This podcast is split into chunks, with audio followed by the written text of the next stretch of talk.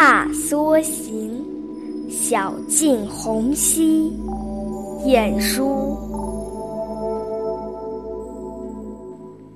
晓镜红溪，芳郊绿遍，高台树色阴阴现。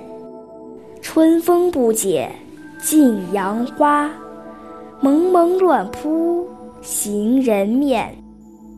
翠叶藏莺珠帘隔燕，炉香劲竹游丝转。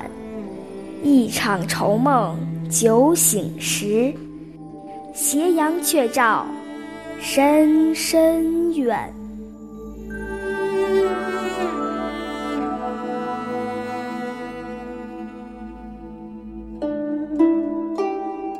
《踏梭行》是词牌名，红溪的红指花朵，红溪说的是花儿稀少凋谢了，因为已经到了晚春时节。诗的上片写郊外的景色，下片写院子里的景色，最后以“斜阳却照深深院”来结尾，流露出淡淡的哀愁。小径红溪。芳郊绿遍，小路两旁花儿已经稀疏了，只有星星点点的几朵花瓣。放眼望去，绿色已经漫山遍野。高台树色阴阴现，高台附近树木繁茂成荫，一片幽深。红溪绿遍，树色阴阴，都说明春天已经渐行渐远。暮春的气息很浓，下一句“春风不解近杨花，蒙蒙乱扑行人面”，杨花扑面，北方正好赶上这个时节。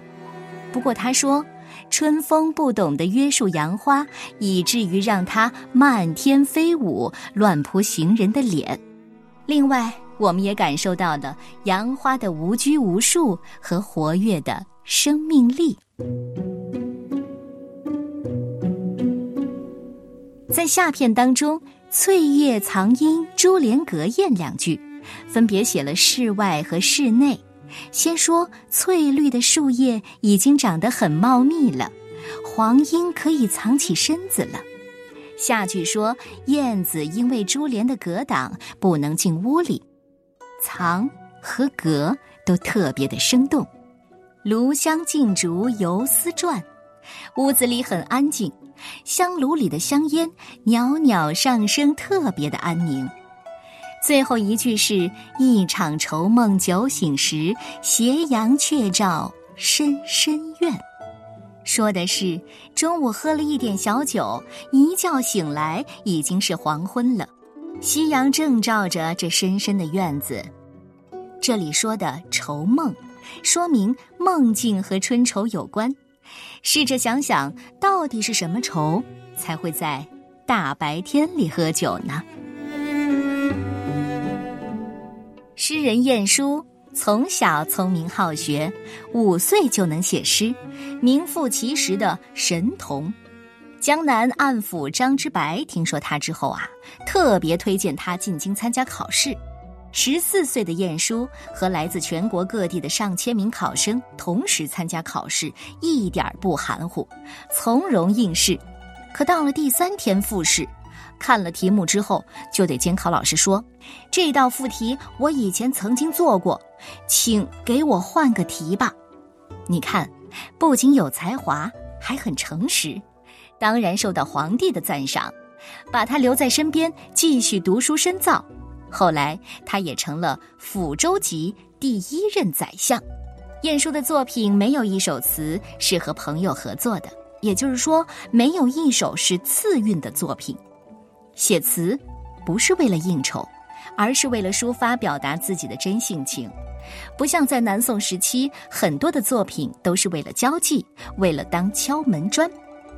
不过，晏殊的创作还是跟他一生平安富贵、仕途坦荡的人生境遇有关吧。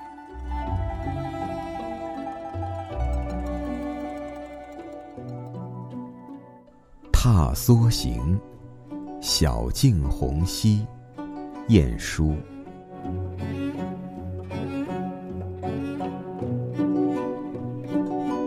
小径红稀，芳郊绿遍。高台树色，阴阴现。春风不解近杨花，蒙蒙乱扑行人面。翠叶藏莺，珠帘隔燕。炉香静竹，游丝转。一场愁梦酒醒时，斜阳却照深深院。